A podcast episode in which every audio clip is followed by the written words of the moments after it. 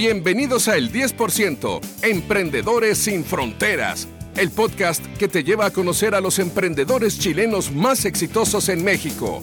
Acompáñanos en este viaje por las historias de aquellos que han logrado triunfar en el mundo empresarial y que nos inspiran con sus experiencias. Si estás buscando motivación e inspiración o simplemente deseas conocer más sobre el mundo del emprendimiento, este es el podcast para ti. Bienvenidos a esta nueva edición. Hola, buenas tardes, buenos días para los que nos estén escuchando. Yo soy Gui, acá estamos dando inicio a otro capítulo más del 10%, eh, nuestro podcast enfocado a apoyar a los emprendedores chilenos que se vienen a México y acá tengo un súper invitado que es Joaquín Zavala. Joaco, ¿cómo estás tú? Muy bien, ¿y tú Gigi? Muchas gracias por la invitación y por ser parte de este nuevo capítulo del 10%. Claro que sí. Les cuento que Joaquín trabaja en Vestua. Cuéntanos un poco para los que no conocen Vestua, ¿qué hacen ustedes? Sí, claro. Vestua.com, o sea, .mx o .cl es una plataforma donde tú puedes eh, solucionar el problema de la ropa en tu closet. Así es como nosotros retiramos la ropa a domicilio de nuestras clientes, que son personas naturales, que no saben qué hacer con, ella, y le damos una nueva vida. Entonces es una propuesta evidentemente eh, cómoda y fácil, o sea, funcional, porque te desocupamos el closet, pero al mismo tiempo tiene un componente muy potente sustentable, porque esas prendas e, eventualmente podrían terminar en los vertederos que veíamos en el desierto de Atacama en Chile. Así que eh, tiene un trasfondo muy potente y lo que nos le da fuerza, ¿cierto?, a levantarse todos los días. Em, llevamos un buen rato ya y, bueno. ¿Cuánto tiempo llevan aquí en México? A ver, en México abrimos la operación hace aproximadamente un año y medio.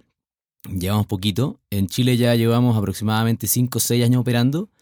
Eh, y, claro, respecto de otros emprendedores, quizás nuestra historia es un poco menos grandilocuente, eh, a pesar de que le hemos puesto mucho y todavía somos jóvenes, así que probablemente esta es la primera de varias ciertas experiencias que tendremos. Em, pero no por eso hemos dejado de pasar por momentos muy complejos y otros muy gratificantes. Así que en ese sentido sí nos asemejamos al resto de los emprendedores, lo que, lo que es muy, muy interesante, ¿no? O sea, provenimos del mismo mundo, vivimos la misma experiencia.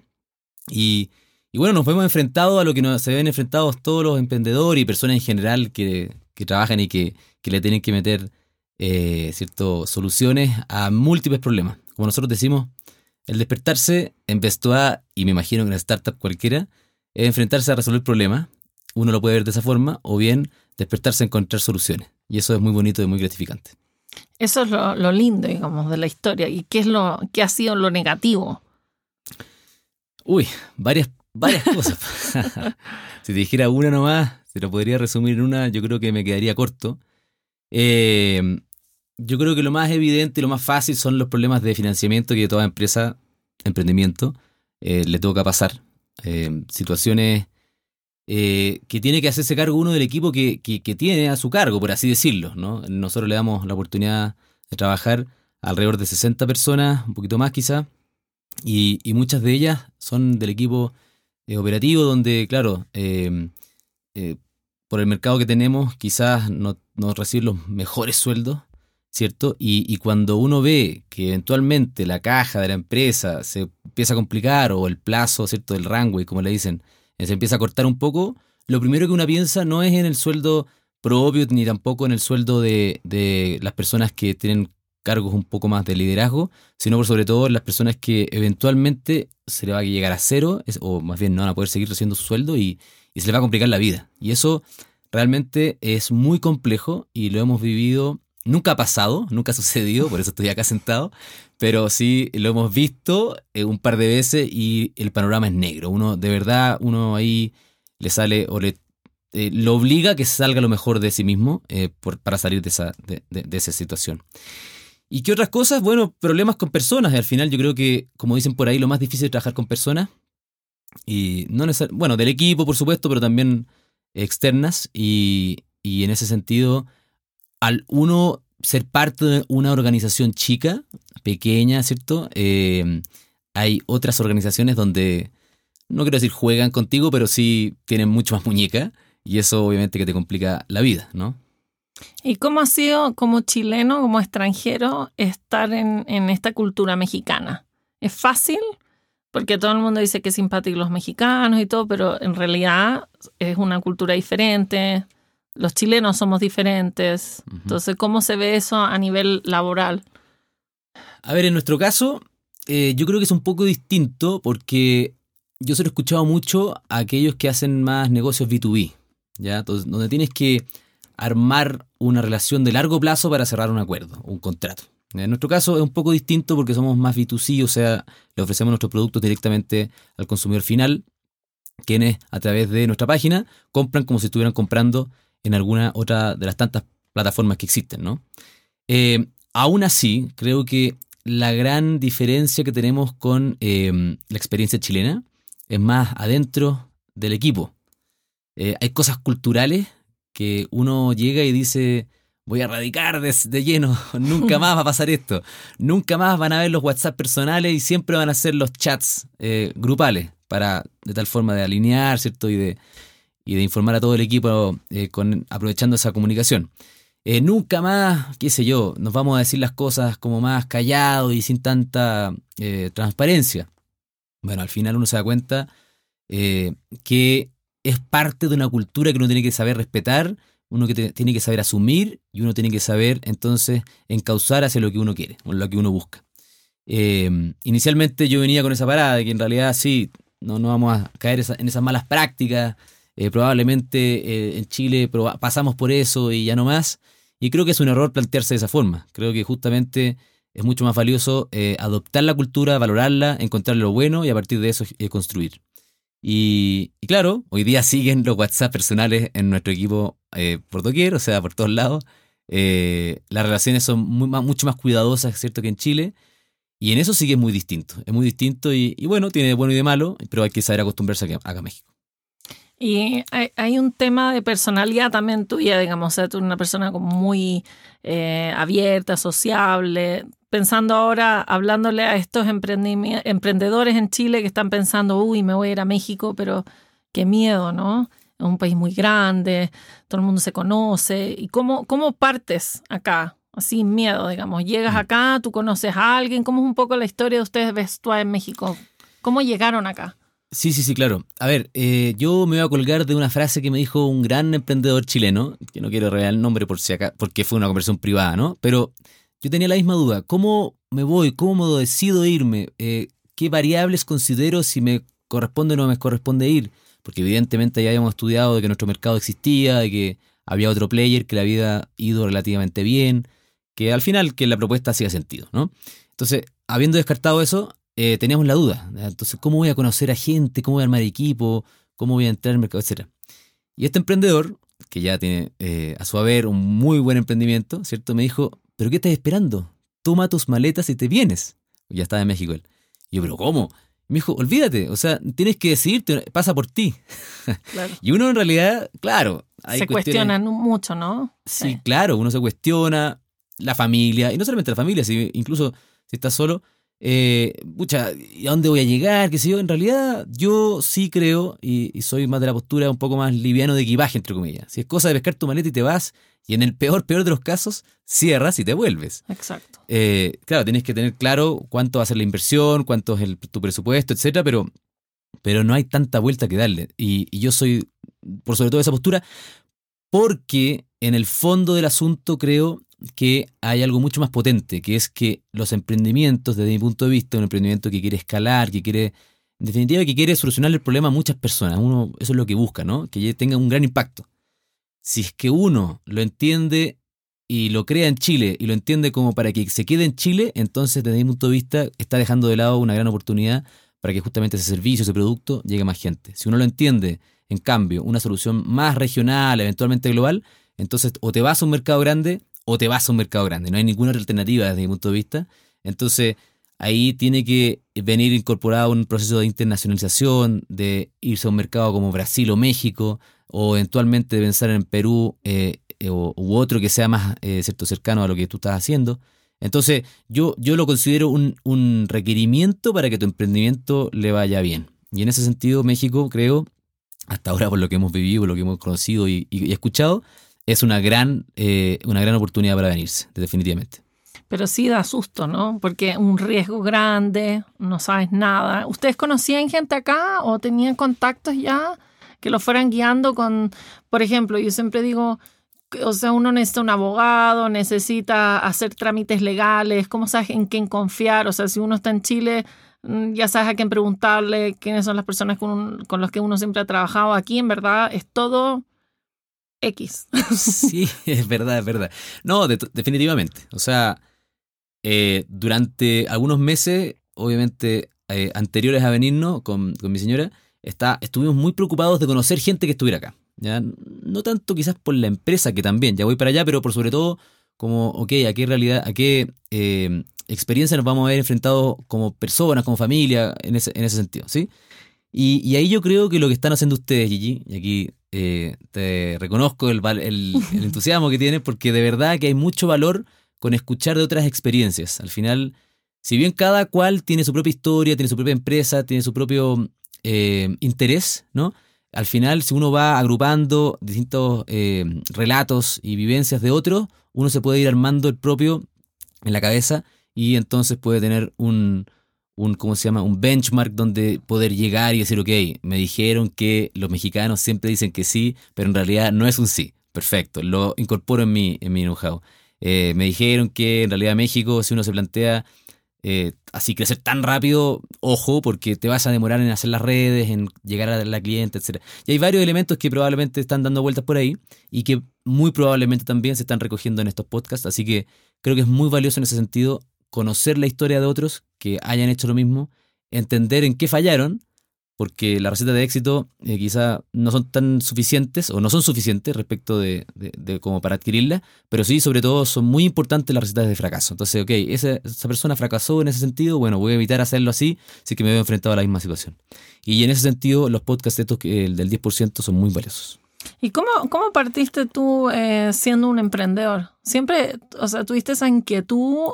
Yo siempre hago esa misma pregunta, digamos, a todas las personas que entrevistamos, em, porque me parece interesante, porque suena muchísimo más fácil eh, trabajar en una empresa, ¿cierto? Tener un sueldo fijo, mm. que no tienes tanto riesgo. Entonces, ¿qué es lo que te motiva a, a sufrir tanto al comienzo? porque la realidad es que al comienzo sí es, bastante, ¿no? La incertidumbre, el, todo, las mm. dudas. Sí, no, yo creo que por sufrir, por sufrir nadie lo quiere hacer. Yo, yo creo que eso eh, definitivamente no, no, va por ahí, pero sí creo que va eh, por encontrar un espacio, una forma de vida donde puedas como satisfacer, eh, satisfacer, o más bien, de encontrar la razón de ser eh, a, través de cierto de, esta, de, este camino de vida, de esta forma de vida, de esta actividad, de lo que fuera. Yo soy de los que cree que no, uno no nace emprendedor, sino que eh, eventualmente tiene muchas ganas, eventualmente es muy eh, perseverante, eventualmente es muy resiliente, pero, pero no es que nazca, sino que se decide hacerlo. Y ahí hay, hay algunas personas que son más aversas al riesgo, otros, otros menos, pero, pero definitivamente creo que una persona que quiera buscar una experiencia eh, donde justamente le encuentra sentido a la vida eh, y no así voy a hablar más de las empresas tradicionales, pero, no, importa. Acá estamos en un ambiente de confianza. Eso, no, y no así eh, el impacto que puede generar una empresa muy, chiquitita, creo que dista bastante del impacto que uno puede generar una startup. Entonces, a partir de esa concepción, creo que uno puede llegar a decir que, que si realmente quiere, quiere buscar una, una, un sentido de vida donde poder impactar a, eventualmente mucha gente y, de solucionar problemas que, que no, no, sean así llegar a la luna, pero, pero eventualmente sí, entonces la startup es un buen camino.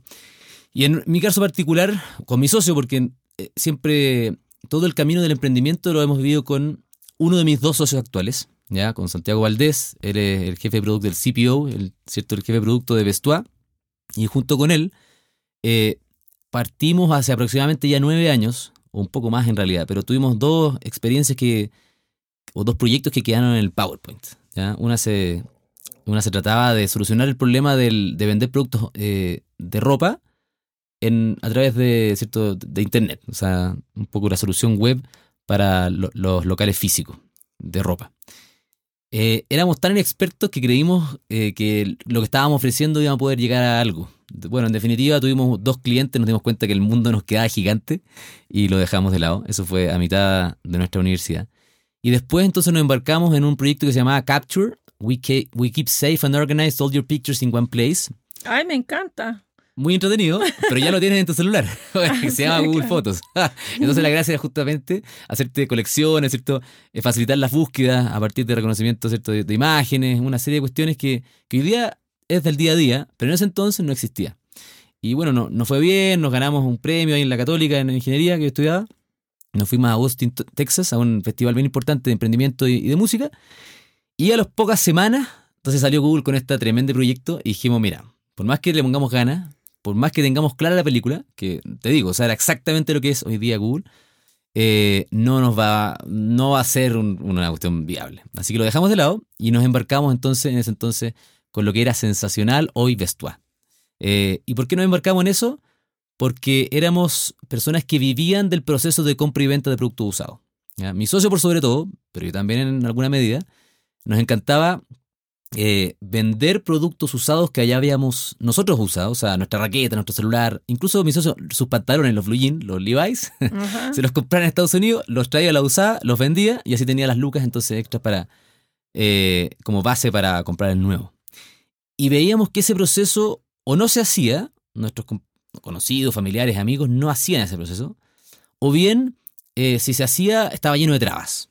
Porque tú tenías que sacar una fotografía del producto, tú tenías que publicarlo en, eh, en un marketplace, ¿cierto? Peer-to-peer. Tenías que juntarte, o más bien responder preguntas, tenías que juntarte con esa persona eh, en una estación de metro, así como ocurre hasta el día de hoy. Y, eventualmente te podían estafar, y que claro, uno dice, ya, ok, por una polera nadie te estafar, evidentemente. Pero cuando se trata de un auto, una moto o un celular, y ahí llegan un poco más, más frecuentemente la, la estafa. Entonces, al final, eran, era tanto el tiempo que, que nadie quería tener y tampoco tenían mucho las ganas eh, los conocidos, las personas que nosotros hablábamos, que esas transacciones nunca, nunca ocurrían. Entonces dijimos, ok, intermediémosla y hagámosle fácil el trabajo tanto a la vendedora y a la compradora.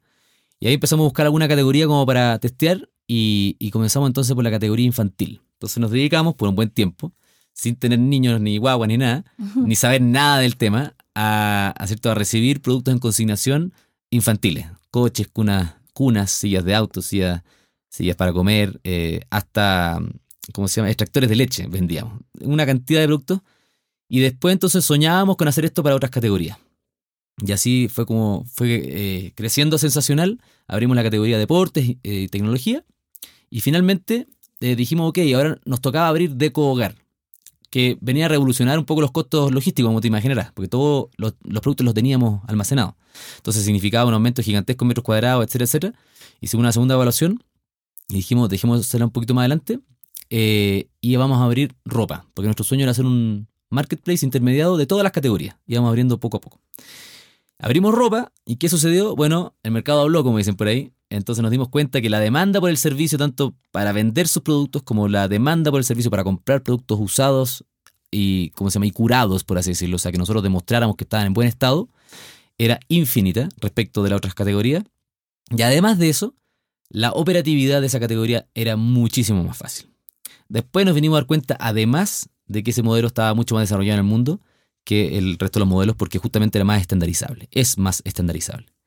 Así que por eso ahí emigramos ¿cierto? Eh, nuestra marca, cambiamos de sensacional a Vestuá, hicimos algunos ajustes en los procesos, dejamos de recibir las, otras categorías y nos enfocamos entonces en lo que es hoy día Vestuá, que es una fashion tech, así nos decimos, eh, que se genera a través de un managed marketplace donde nosotros le facilitamos la vida a la vendedora que quiere desocupar su closet y le ofrecemos a la compradora productos revisados, ¿cierto? Eh, de buena calidad, de buenas marcas y a excelente precio. Y obviamente una propuesta sustentable. ¿Y cómo? O sea, a mí, me, a mí me encanta comprar ropa, digamos. O sea, me encanta que me quieran desocupar el closet porque tengo espacio para más. Claro, siempre. Pero a mí, yo siempre he tenido un poco ese tema de comprar online por el tema de las tallas. ¿No es cierto? Y también el tema de que uno quiere a veces tocar las telas y todo. Entonces, pero fíjate que sí me di cuenta que eso era antes y ahora desde hace, yo no sé, es por la pandemia o qué, o la gente de aburrimiento, uno empieza, ya uno aprende cuáles son sus tallas y... Pero nunca fue eso un tema, o sea, o todavía tienen un público como con cierta resistencia, podríamos decir, por esta, por estas por estos temas que te estoy preguntando?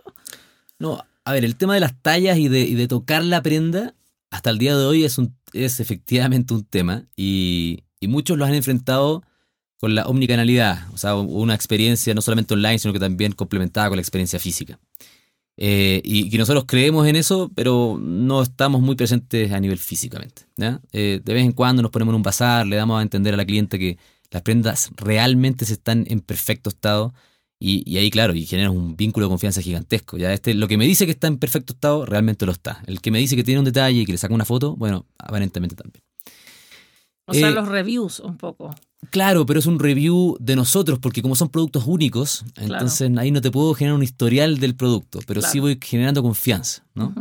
Eh, ahora, esa es una forma de enfrentarlo que yo creo que es correcta. No, la hemos, no, ha, sido nuestra receta por ahora, porque hay una serie de costos logísticos y, no solamente costos, sino que logística en sí misma, un negocio distinto que no nos hemos querido meter en, en profundidad. Pero también hay otra forma, que es, y que tiene que ver, como tú bien lo decías, que en realidad el comportamiento de nuestra usuaria, de nuestra clienta, es por entretención. Si realmente eh, hay muchas personas que se meten a Vestuá y a otras plataformas de, vestuario, donde, eh, cuando quieren eh, un poco aislarse de la realidad del día a día, ¿cierto? Cuando quieren despejarse, cuando quieren tener un tiempo libre. Y, en ese sentido, al momento de hacer cada vez más frecuente ese hábito, entonces empiezan a decir, ok, entonces yo para poder comprar acá eh, necesito tener mis tallas y conocerme. Y en esta marca me queda bien esta talla, en esta otra. Y así, por sobre todo en la pandemia, que nos ayudó mucho en ese sentido a desarrollar el e-commerce, a todos los e-commerce le fue muy bien.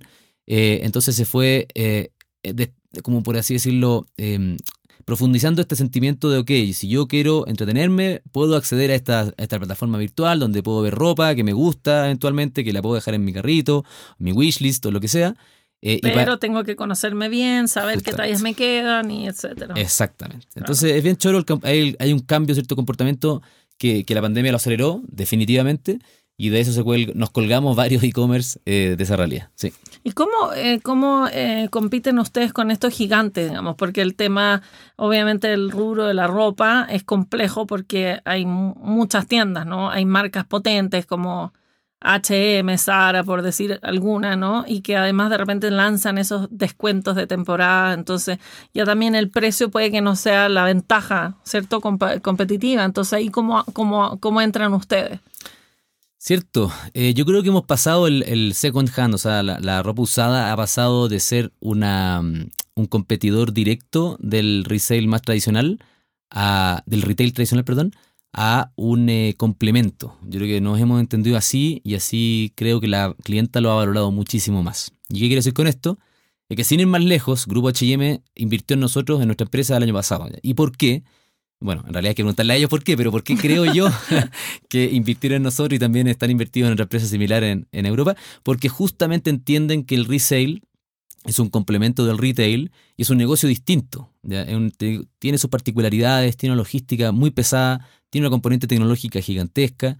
Y entonces ellos saben operar el suyo y justamente entienden que la clienta también está buscando en el mismo espacio ¿cierto? Una, una oportunidad que sea sustentable, que sea económica, etc. Ahora, eh, con respecto a las campañas de precios, que, que al haber muchos que las empresas en el último tiempo, ya eh, por distintas razones, han acumulado inventarios. Eso es una realidad a nivel mundial. Eh, y, eso ha tendido a que los mismos retailers han tendido a bajar los precios, porque en definitiva no saben qué hacer con la ropa y con los productos. Entonces, hay ciertos players en el mundo que se les ha complicado un poco la, vida por este, por este tema de que, oye, yo no puedo bajarme más porque tengo los costos logísticos asociados, no puedo bajar más allá de, de lo que ya invertí. O sea, nosotros fuimos a buscar esa prenda, la trajimos a nuestra bodega, la revisamos, le sacamos una fotografía y la estamos almacenando. Todos esos costos hay que cubrirlo de, alguna forma. Mientras que el retailer, de alguna forma, se está sacando ese stock de encima y quiere reponer su vitrina. Entonces, por eso puede llegar y bajar. Entonces, lo ha complicado la vida. Ahora, para la clienta, ¿cuál es el valor, además del precio, que siempre ha sido un tema relevante, el principal driver, diría, hasta, hasta el día de hoy? Es que nosotros tenemos novedad constante. ¿Y a qué me refiero con esto? Es que las, las marcas que más se preocupan de renovar su vitrina lo hacen, qué sé yo, una vez a la semana en el mejor de los casos, y que tienen una logística montada impresionante, justamente son eh, empresas muy valorizadas justamente por eso. Ahora bien, en nuestro caso, nosotros como estamos todo el día recibiendo prendas únicas de parte de clientas que nos las envían, ¿cierto? Estamos renovando la vitrina todos los días, publicando alrededor de 1.500 a 2.000 prendas. Eso en el caso de Chile. Y acá en México, bueno, un poco más chico todavía, pero vamos hacia allá. Entonces, ¿qué pasa? Al momento de ser prendas únicas, la clienta ingresa y acá hay un tema como de, escasez. Si yo no lo compro y me gustó, bueno, voy a perderlo. Entonces, y eso genera un tema muy interesante, muy entretenido y, justamente al momento de haber novedad también, lo hace eh, una experiencia distinta al retail tradicional. Porque tú vas a las marcas, a, las tiendas de, las marcas, ¿cierto? Y dices, ah, sí, está bien, esto lo vi el sábado pasado que ya vine. Eh, o no, es que sí, eh, lo vi, está reparecido en, el, en, la tienda todas mis amigas están vestidas iguales. Bueno, justamente. en cambio, en Vestuada tienes novedad constante y tienes variedad por definición. Nosotros somos long tail, o sea, tenemos todos los tipos de productos, todas las marcas, todos los estilos, que una frase bonita por ahí es que o, te propone el retail o te impone definitivamente. Bueno, nosotros justamente tenemos lo otro que no está en esa, en esa imposición de la moda. Que está bien, yo entiendo el negocio del retail, está perfecto, no estoy criticándolo, sino que estoy viendo como el valor de parte de la clienta compradora. Qué interesante. Y tú me contabas que tú tenías un socio, ¿cierto? Eh, ¿Cómo se elige el socio ideal? Uy, una buena pregunta esa, es muy buena. Yo creo que lo más importante para desarrollar un negocio, por lejos, hay uno, nada que ver, pero, pero me comentaba un, un compadre que conozco y me decía, no, si yo quiero lanzarme, pero me falta el socio. Y decía, chuta, olvídate. o sea, aparte por el socio y después encuentras la idea. O sea, la idea de verdad que yo creo que no, no, no vale, no, quiero decir nada, pero muy, muy poco. Y, no son clichés que uno escucha, sino que a partir de la realidad, al menos nuestra, eh, es lo más importante por lejos. Y efectivamente nosotros en Vestua somos tres socios actualmente, tres socios como ejecutores. Eh, está Santiago Valdés, Santiago Larraín, que es el CTO, y bueno, estoy yo. Y con Santiago Valdés específicamente llevamos mucho tiempo, mucho tiempo, nos conocimos en el colegio, eh, después del estudio comercial y ingeniería. Em, y, cómo elegir, yo creo que eh, tiene que haber una complementariedad evidente. Cuando empiezas a topar en actividades, en tareas o en roles, es, eh, se genera mucha tensión, hay una desafección respecto del, del, otro y, y, al final uno se siente de, incómodo, muy incómodo, y hay una pérdida de valor gigante. Mientras que cuando hay complementariedad real, uno, yo valoro y estimo y, admiro el trabajo que hace Santiago. Y yo digo, en ningún caso yo podría hacer lo que él hace. Y eso yo creo que justamente ahí está la, clave. Hacer cosas casi totalmente diferentes. Totalmente. Espero que él diga lo mismo que yo. Ah, no sé. Eso, no estoy seguro, pero, pero sí al menos creo que pasa muy por ahí. Y la confianza y, tener un norte claro que se va conversando, eso se va construyendo. los que dicen, no, tengo la idea y voy a llegar a, ese punto y, no me voy a mover una coma, yo creo que desde mi punto de vista está equivocado porque se va a tomar con miles de problemas y va a tener que cambiar y va a tener que tener la, eh, la flexibilidad ¿cierto? para ir adoptando esos cambios.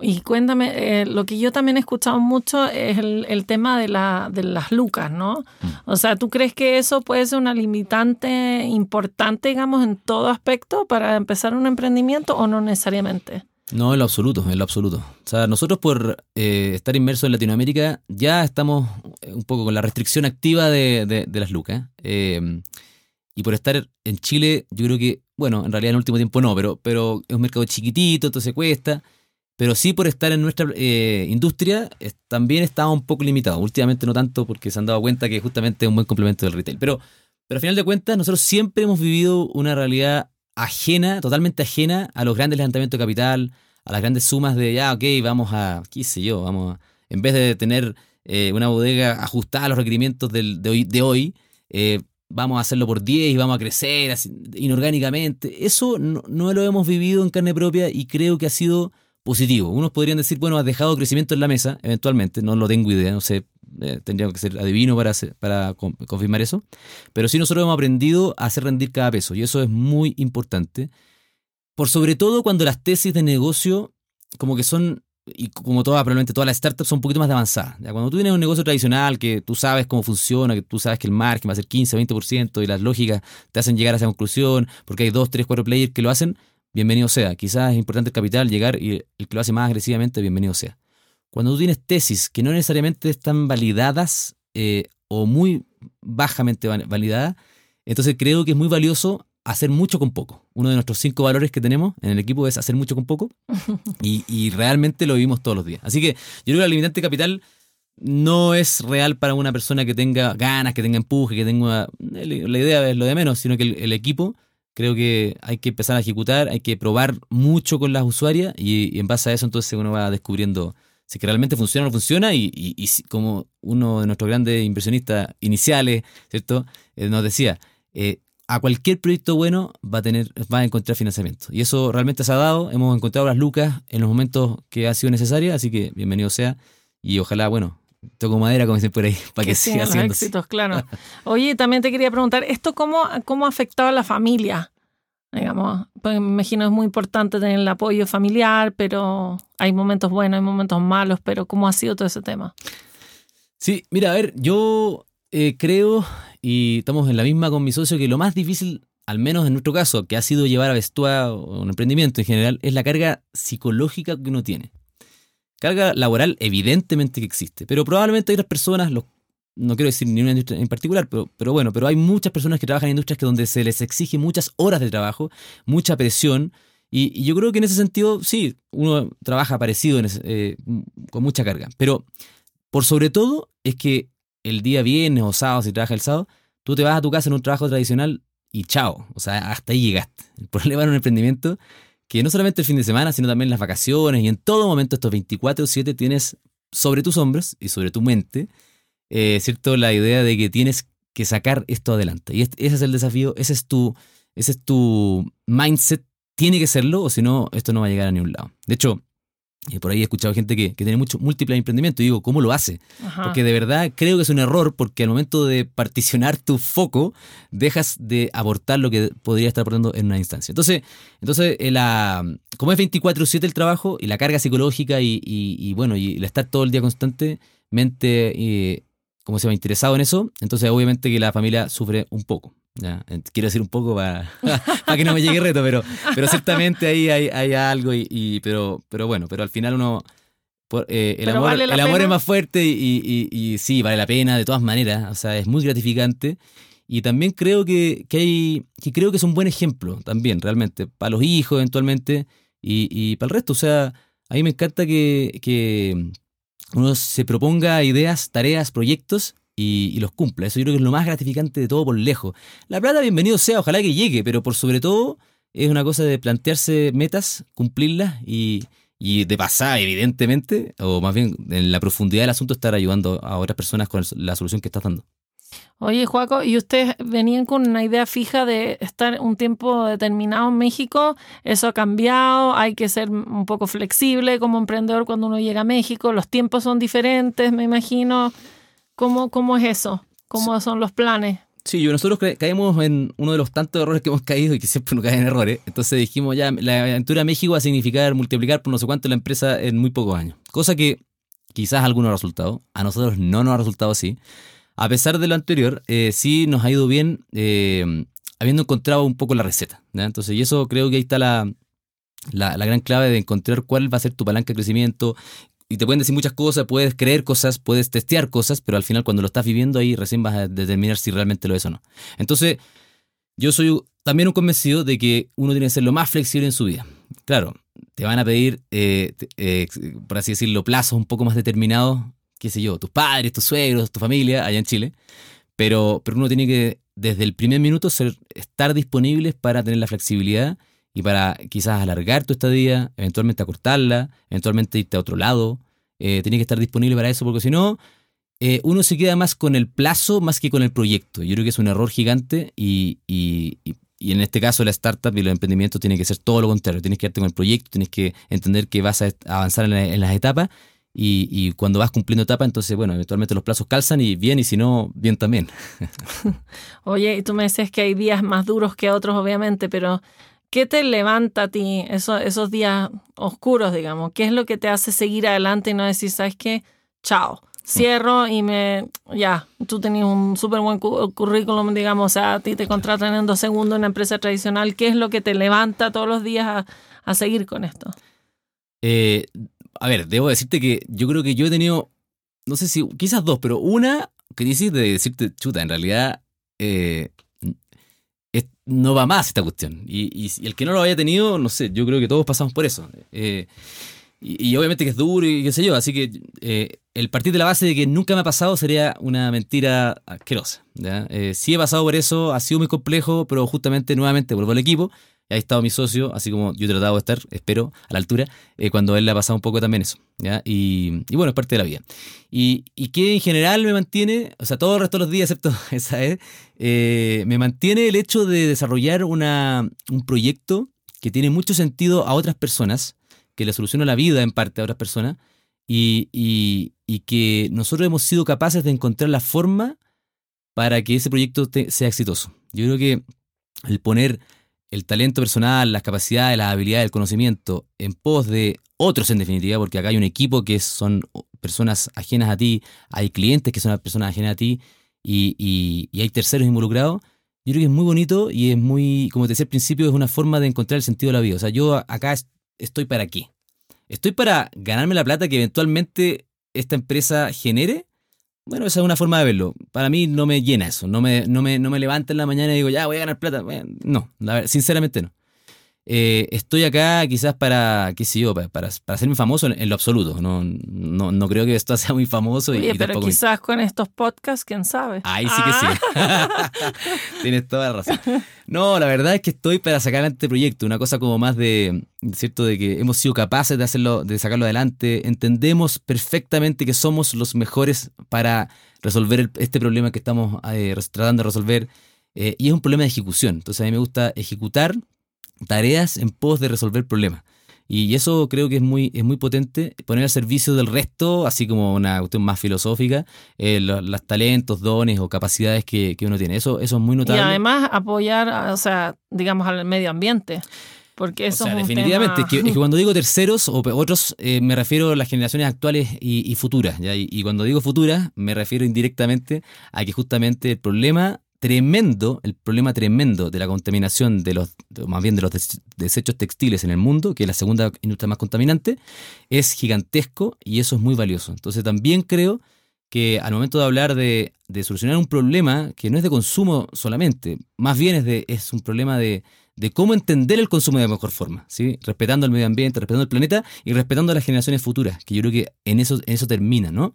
Y eso, eso es, eh, es, es un, ¿cómo, ¿cómo, decirlo? No quiero decirlo en inglés, pero, pero te cambia todo, te cambia todo el, el, tu, ¿cómo se tu relación con, con, el proyecto que estás llevando. Es, realmente muy bonito, muy, muy potente. Ay, qué bueno, mira, yo de verdad me encanta todo lo que aprendí hoy día, digamos, y espero que les vaya muy bien. Y bueno, una última pregunta es, ¿qué le dirías tú a los emprendedores que están con esas dudas? ¿Cuál serían como, ya nos has dado algunos consejos, digamos, pero algo así, una frase como diciendo, ¿por qué tendrían que agarrar sus maletas y venirse a México? Está bien, ¿no? Yo creo que por sobre todo eh, el que cree realmente su proyecto, el que lo ha testeado lo suficiente con las clientas, porque Chile... Si bien es un mercado chico, adelante peste de Chile, pero en realidad hay que decir que es un excelente laboratorio, sin duda alguna. Eh, tienes logística buena, tienes medios de pago que funcionan, tienen instituciones que funcionan eh, mucho mejor que en el resto del mundo. Entonces, en ese sentido, yo creo que es muy bueno. Y tienes un mercado también a todo esto que es bastante eh, fuerte, ¿no? Eh, entonces, habiendo hecho eso, creo que es dar el salto, dar el salto, convencer al otro socio, que probablemente hay uno más inclinado así, otro no, en general se da así, y, y, venirse, probar suerte. como también decimos en otro de nuestros valores en Vestuá, un riesgo calculado. O sea, que efectivamente vamos a arriesgar, sin duda alguna, hay un riesgo de que, no de perderlo todo, justamente se trata de eso, de no perderlo todo, pero, pero no por eso vamos a, tener o vamos a dejar de tomar ese riesgo. Eso es lo importante. Eh, mercado, o sea, México es un mercado gigantesco, según dicen. Eh, muy entretenido, muy interesante. Y, en el caso del vestuario, probablemente que nos lleva a la delantera hace, mucho rato. Y, así que en el resto de la industria también hay muchas. Y también por desarrollarse, si ahí está justamente las opciones de crecimiento. Así que más que recomendado venirse a México. Eh, que se contacten con la Gigi y que escuchen ojalá todos los podcasts porque está muy bueno del, del 10%. Ay, buenísimo. Ay, muchísimas gracias, Joaco, por estar con nosotros hoy día. Y quién sabe si tendremos otro podcast en un par de meses con eh, Joaquín 2.0. Claro, después de, después de ver cómo, cómo nos fue. No, gracias a ti, Gigi, y de verdad que muchas felicitaciones nuevamente por, por la instancia que están generando. Ay, muchas gracias. Nos vemos. Mucho éxito. Bye. Gracias por acompañarnos en el 10%, Emprendedores sin Fronteras. donde te hemos presentado las historias más inspiradoras de los emprendedores chilenos triunfando en México. Si te ha gustado el programa, no olvides seguirnos en nuestras redes sociales y suscribirte para recibir los nuevos episodios. Hasta la próxima sesión.